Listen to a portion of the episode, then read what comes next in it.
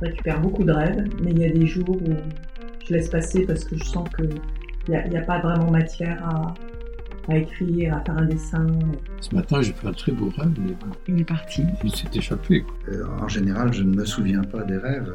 Et comme le rêve est, je trouve, assez pudique dans le sens où il se laisse pas attraper si facilement que ça, un petit peu comme les papillons.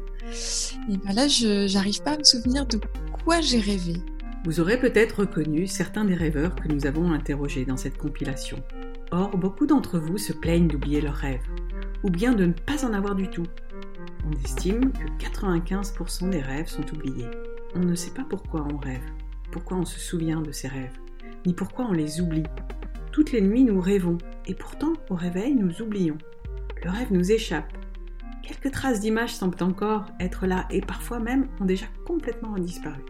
Mais alors pourquoi, dans un rêve, on ne commente pas ce qu'il se passe? Ça se passe, et c'est tout. Une partie des rêves est constituée de pensées, et c'est difficilement mémorisable. De plus, certains scientifiques ont montré que la notadrénaline, qui est une substance qui aide à la mémorisation, est faiblement présente au moment des rêves. On ne sait pas pourquoi certaines personnes semblent mieux se souvenir que d'autres de leurs rêves. Existe-t-il des petits trucs pour mieux se souvenir de ses rêves ou peut-être pour augmenter notre capacité à rêver la nuit? En réalité, il y a plusieurs questions derrière cela. Une question temporelle. Pourquoi certains jours je me souviens mieux de mes rêves que d'autres? Et une question de personne. Pourquoi certaines personnes sem- semblent être plus douées pour se souvenir de leurs rêves? Le fait de se souvenir de ses rêves dépend beaucoup du moment où l'on se réveille. Enfin, le sommeil, en réalité, est divisé en plusieurs phases.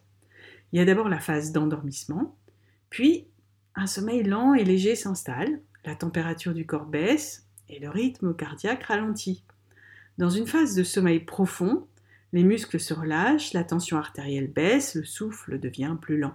Puis le dormeur entre dans une phase de sommeil paradoxal, où le cerveau est plus actif, le corps est relâché, immobilisé, les rêves sont plus fréquents et les yeux bougent dans le globe oculaire.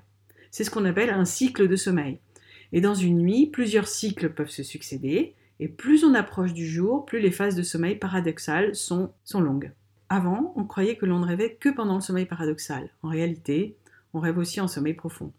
Juste les rêves en sommeil profond sont plus réalistes, alors qu'en sommeil paradoxal, ils sont plus fous. En somme, ils ressemblent plus à l'idée du rêve que l'on se fait. On rêve dans toutes les phases du sommeil, mais on se souvient mieux des rêves en sommeil paradoxal. Pour construire cet épisode, je me suis entretenue plusieurs fois avec Jean-Baptiste Beau, qui a créé une app sur les rêves et dont je vous parlerai plus tard. On rêve aussi dans le sommeil profond, euh, parce que les rêves du sommeil paradoxal sont en général plus, plus imagés, plus créatifs, plus riches, et on s'en souvient mieux. Si on parle de la différence qui existe entre les rêveurs, un centre de recherche à Lyon a montré que les grands rêveurs passent deux fois plus de temps éveillés pendant la nuit que les petits rêveurs. Le secret des grands rêveurs alors serait qu'ils se souviennent mieux parce qu'ils se réveillent plus ou ils sont plus sensibles au bruit extérieur. Des chercheurs ont établi que le cerveau des grands rêveurs est plus doué pour produire des rêves. Ils sont plus ouverts aux nouvelles expériences, plus créatifs. Et des facteurs psychologiques comme la créativité, l'ouverture d'esprit, euh, la capacité à se perdre un petit peu dans ses pensées, euh, ces traits de personnalité, on s'est rendu compte qu'effectivement, ces personnes-là se rappelaient mieux de leurs rêves. Et c'est un petit peu un cercle, puisque moi, j'ai eu l'occasion de mener une étude dans le cadre de ma thèse de master sur le lien justement entre la créativité et les rêves. Euh, et dans le sens inverse, on se rend aussi compte que, que, que les gens qui se rappellent de leurs rêves sont plus créatifs. Ils ont noté aussi qu'en période de stress, les rêves augmentent, que les jeunes rêveraient plus que les vieux, que les habitants des villes se souviendraient plus de leurs rêves. Mais peut-être est-ce aussi à cause du bruit et non le fait d'habiter en ville. La différence que l'on trouve entre les personnes est liée en réalité à l'intérêt que la personne porte au rêve. En gros, plus vous vous intéressez au rêve, plus vous avez de chances de vous en souvenir. Alors quels conseils peut-on vous donner pour mieux se souvenir de ces rêves? Beaucoup de neuroscientifiques mais aussi de médecins vous diront évitez de boire de l'alcool et de consommer des drogues et dormez bien et longtemps. Tous disent que la pratique paye. Il faut s'intéresser aux rêves et réussir à se mettre en état de. Se coucher le soir et se dire je vais me souvenir de mes rêves. Je vais en avoir un et demain je pourrai en raconter au moins un. Je les note tout de suite euh, Euh, au moment où ils se produisent, au moment du réveil, sur mon téléphone, oui. Je les collectionne. Et comme le dit Claude Mollard, la deuxième chose très importante à faire est de noter ses rêves dans un carnet, de tenir un carnet de rêves. Et en fait, c'est une des méthodes qui, a été montrée les plus efficaces pour développer son rappel de ses rêves. C'est d'essayer vraiment de faire l'effort chaque matin de se souvenir euh, au début de quelques sentiments, quelques émotions, quelques, quelques images, et puis de, de faire à mesure de se souvenir de, de plus en plus de l'histoire des rêves et de ce qui se passe dedans. C'est exactement ce que nous dit Jean-Baptiste Beau. Tous les scientifiques qui ont travaillé sur le rêve disent que cet exercice est comme une gymnastique. C'est un petit peu comme un muscle que l'on entraîne. Plus on écrit, plus on rêve et plus on a de rêves à écrire. Ce carnet peut prendre plusieurs formes. Vous pouvez choisir de prendre un carnet, un crayon, de façon très classique. Vous pouvez utiliser un enregistreur ou bien une app sur votre téléphone. Il y en a plusieurs qui ont été créées récemment. Je mettrai en lien celle que j'ai repérée, mais j'en ai trouvé une qui m'a bien intéressée, elle s'appelle Capture. C'est Jean-Baptiste Beau qui l'a créée avec des neuroscientifiques, des psychanalystes, et elle vise à récolter les rêves, à vous aider à les classer, à proposer des interprétations et à vous guider également dans le rêve lucide. Ce qui est important, c'est le moment du réveil. C'est au moment du réveil que tout se joue. Les régions du cerveau liées à la mémorisation du cerveau sont plus actives chez les grands rêveurs. Mais favoriser des réveils en douceur peut vous aider. Si vous sautez du lit tout de suite en vous réveillant, il y a de grandes chances que vous oubliez vite votre rêve. Vous pouvez faire comme Vincent qui s'imagine être un pêcheur de rêves. Et pour prendre une image, c'est le sentiment que je fais un peu comme le pêcheur sénégalais, par exemple, ou euh, africain euh, au bord de l'eau, et qui lance ses filets, et qui les laisse se poser tranquillement dans la mer. Et moi, j'ai l'impression que le réveil, c'est ce moment où je commence à tirer tout doucement, euh, mais sans être tellement acteur. Hein. C'est plutôt euh, les filins qui viennent à moi, on va dire, euh, avec à l'intérieur des poissons qui sont les rêves. Et je fais ça très lentement, et, ça vient, c'est ce temps qui permet aux images de venir d'abord de manière grossière, on va dire, et puis avec après toute leur précision. Dans ce réveil en douceur, pour ma part, j'ai un petit truc. Au moment où je me réveille, je n'ouvre pas tout de suite les yeux. J'ai encore le rêve en tête frais.